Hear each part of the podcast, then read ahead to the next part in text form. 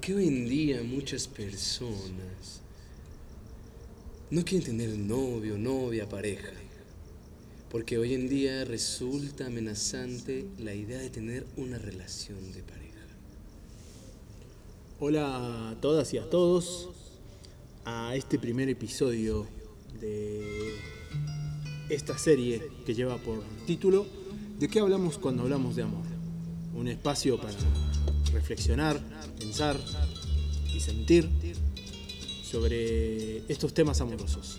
En este primer episodio intentaremos responder a la pregunta ¿por qué hoy hay personas que no quieren tener una relación?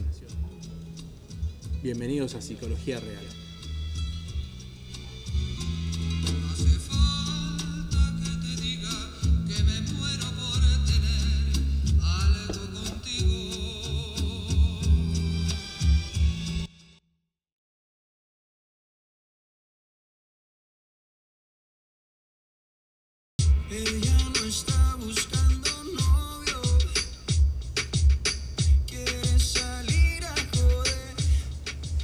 Vamos a intentar responder esta pregunta desde una parte también más social, ¿no? de cómo se está manejando la sociedad actualmente. La liberación sexual, ¿no? la posibilidad de follar, coger, eh, tener sexo con quien tú quieras, cuando tú quieras, a la hora que tú quieras, sin que sea tu pareja sexual, evidentemente también, digo, sin que sea tu pareja emocional, evidentemente también te da la posibilidad de no necesitar tener una pareja. En, siglos anteriores y en, décadas anteriores para poder coger. En el entendido de la generalidad social había que tener pareja. Hoy en día es cierto que eso no funciona y también se liga mucho con la idea de tener posibilidades para hacerlo. ¿no? Puedes estar con quien tú quieras.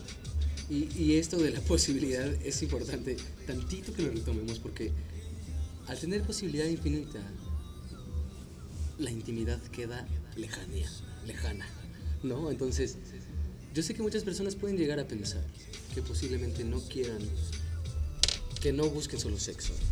Yo, sé que muchas personas para tener sexo posiblemente requieren conocer a la persona, pero vayamos, estamos hablando desde un aspecto sociocultural.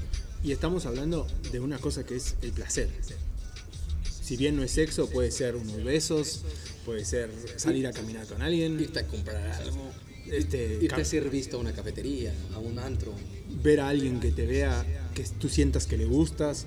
A eso nos referimos con el sexo, ¿no? No solamente con el coito, sino con toda esta, todo este juego corporal que hoy no necesitas tener pareja para recibir y para dar. Ahora, ¿esto de qué nos mantiene resguardados también?